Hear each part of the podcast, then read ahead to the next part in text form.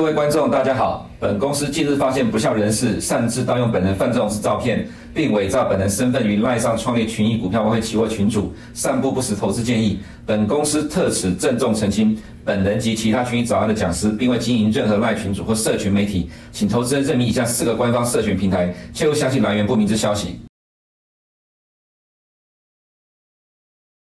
欢迎来到群益早安。今天一月二十四号，星期二，也是大年初三。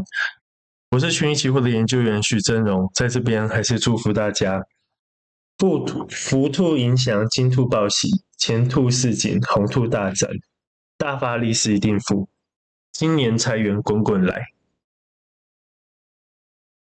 那我们来看看本日的焦点。昨天美联储的传声筒 Nick Timiraos 表示，联准会官员对于放缓通膨有更多的信心。二月只会加息一码，那考量到今年春季过后将会停止加息。那第二点是科技公司裁员 ING，但是昨日美股的半导体股和科技股却大反攻。第三点是这样的会议纪要，昨天还是表示说。必须要让市场知道，上个月的放宽 YCC 的政策，只是为了让宽松政策更有延续性，而非转向结束宽松的政策。那第四点是本周经济数据，包括今天主要经济体要公布 PNI 的数据，还有一月二十六号 PCE 核心 PCE 初领续领失业金人数的公布，以及第五点，美国这周还是财报周。那 FactSet。截止到昨天，有十一趴公司的已经公布了第四季的业绩。那十一趴公司里面有六十七趴，当他们的获利成长是优于预期的。那展望去年第，应该是说预计去年第四季啊，较去年同期获利年减大概年减四点六趴，营收是增加三点七八。那预估去年的财年获利年增大概四点六趴，营收大概年增四点三趴。展望未来，就是今年上半年的获利会下降，但是下半年的获利会成长。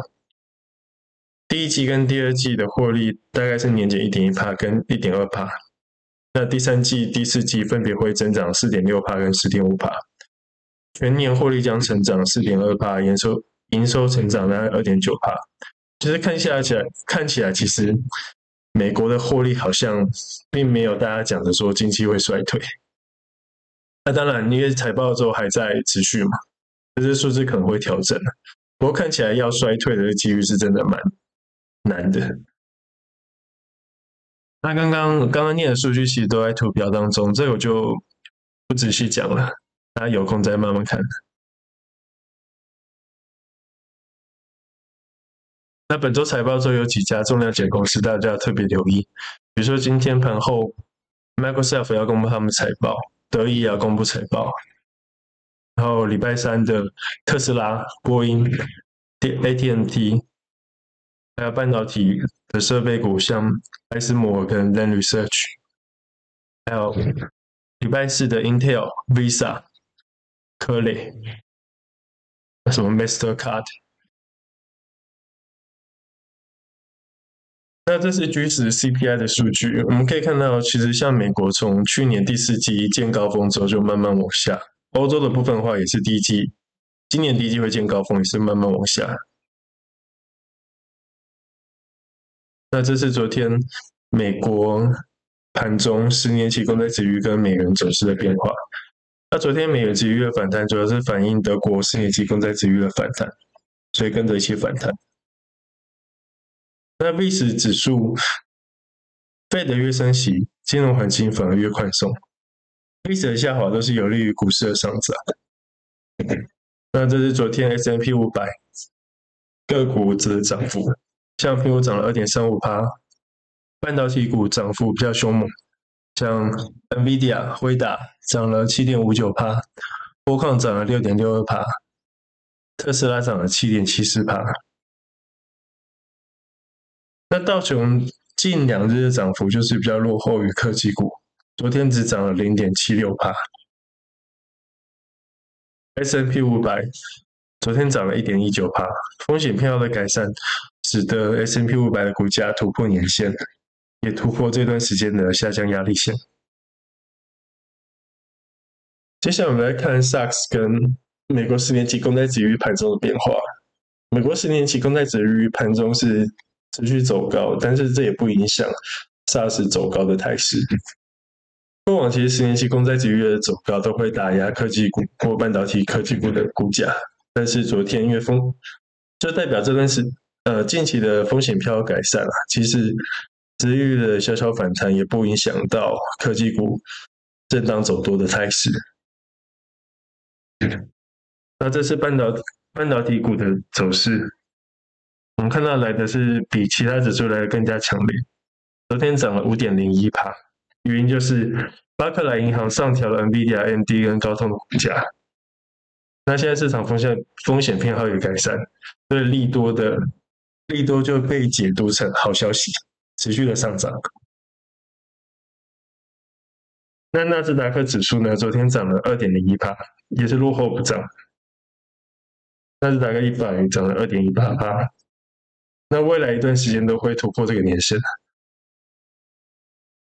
那十年期公债殖率跟纳斯达克指数的这个走势的变化，我们可以看到，去年都是因为十年期公债殖率持续的冲高，压抑了科技股的涨势的走势啊，所以去年科技股科技股基本上是腰斩的。那随后我们是认为，十年期公债殖率随着利率重点将至将近，就是可能到第一季而已，那都会有利于科技股持续的反弹。那从交易的角度，我们是认为，过去一段时间，其实道琼跟纳斯达克指数应该是一走势是同步的。那近期是有点差异来的大，所以我们认为未来的话，科技股补涨空间还是相当的来的大。那 Apple 的话，昨天涨了二点三五趴，有消息传出是，他希望在印度制造的比重从目前的五到七帕提高到二十五帕。所以昨天也是站上了年季线，那未来也是会随着时间慢慢来化解年线这边的压力。微软的部分的话，昨天是小小幅上涨零点九八八，大概还是在等今天财报的公布。那昨天有个消息传出说，微软将扩大与 OpenAI 合作的关系，未来将提供一百亿美元的投资。其实过去已经投资十亿美元。那现在呢，反而加码十倍，未来要投资一百亿美元在 OpenAI 上。那大家可以 Google 一下 ChatGPT 啊，可以上去玩玩看，我觉得还蛮有意思的。那这绝对是未来投资的一个主流，特别是 AI 领域这一块。那台积电的部分的话，走势也是相当的强劲，也是沿着五日线上攻。巴菲特买的位置将近在是四百五到五百这边这样的一个价位，那现在已经涨超过它的成本价，也是持续沿着五日线上攻。特斯拉的部分的话，昨天是涨了七点七四趴，走势还是昨天是算还是大涨了，不过基线压力还是来的有点大。那我认为还是需要一些时间来攻，呃，才能化解基线这边的压力。NVIDIA 的部分的话，因为昨天巴克莱银行有上调它的股价，那再加上他们认为说，OpenAI 以后的这个主要提供晶片商就是 NVIDIA，所以昨天微软这样利多的消息也带动了 NVIDIA 的股价大涨，涨了七点五九趴。Spotify 的部分的话，不为这个裁员六趴利空的消息，昨天也是站上了年线。并且我们可以看到，科技股裁员的消息是就是频频出来，但是股价却都是大涨反应。主要市场解读是裁员有效，就是有利于削减成本，带动获利上扬。那这是木头姐 RKK 的这个走势，走势还是比较疲弱，不过看起来有震荡打底的态势。比特币的部分的话。上个礼拜站上年线之后，仍是沿着十日线上攻，这个走势还没有停歇。以太币也是一样，也是沿着十日线上攻，这些都代表风险偏好的改善。那彭博士认为，今年第一季 CPI 会降到六点二八，主要是来自于 PPI 的下滑，以及零售销售数据的放缓。所以第一季的 CPI 会从呃一月的 CPI 会从十二月的六点五降到六点二八。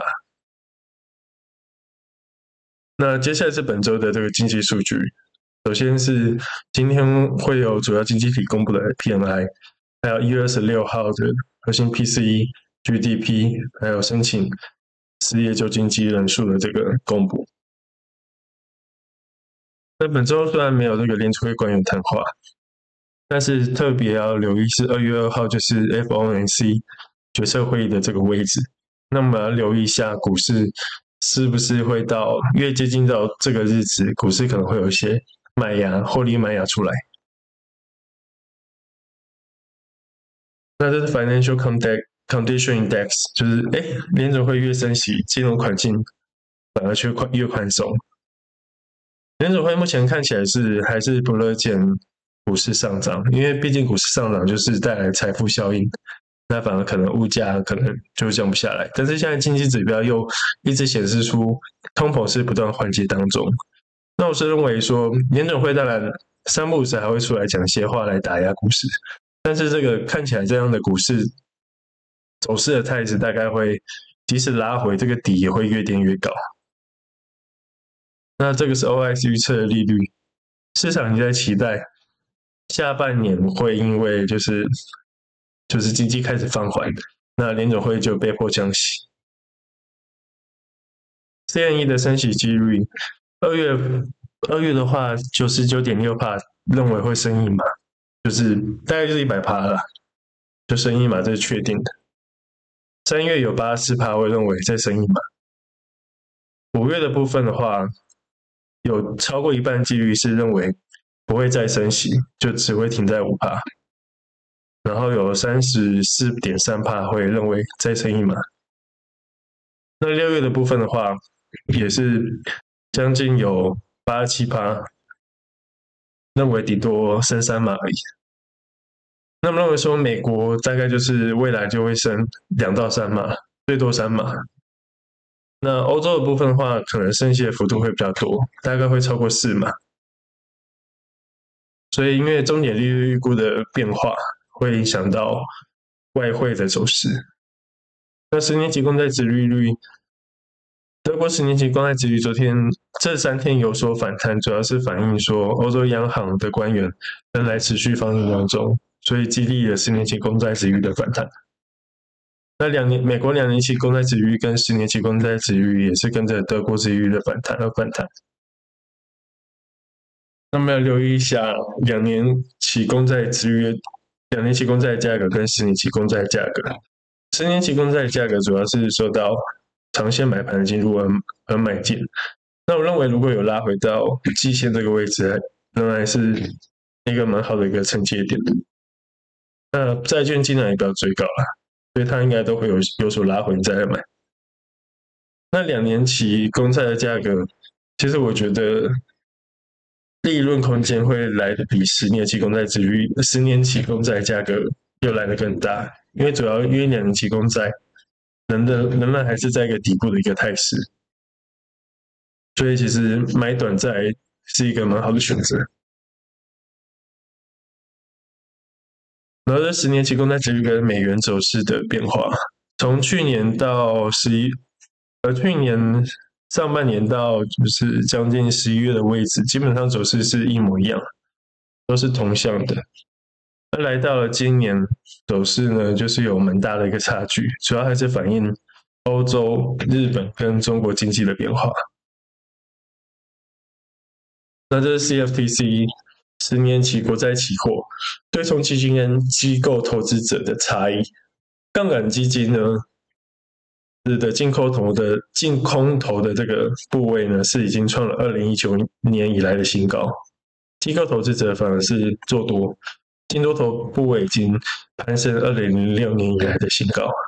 那上次两者对这样的差异如此之大，是认为是那个二零一八年将结束紧缩升息的时候。那美元指数呢？其实昨天这三天的十年期殖利率反弹三天，嗯，美元好像也没什么反弹。仍然是在五日线下，所以其实是相当的疲弱。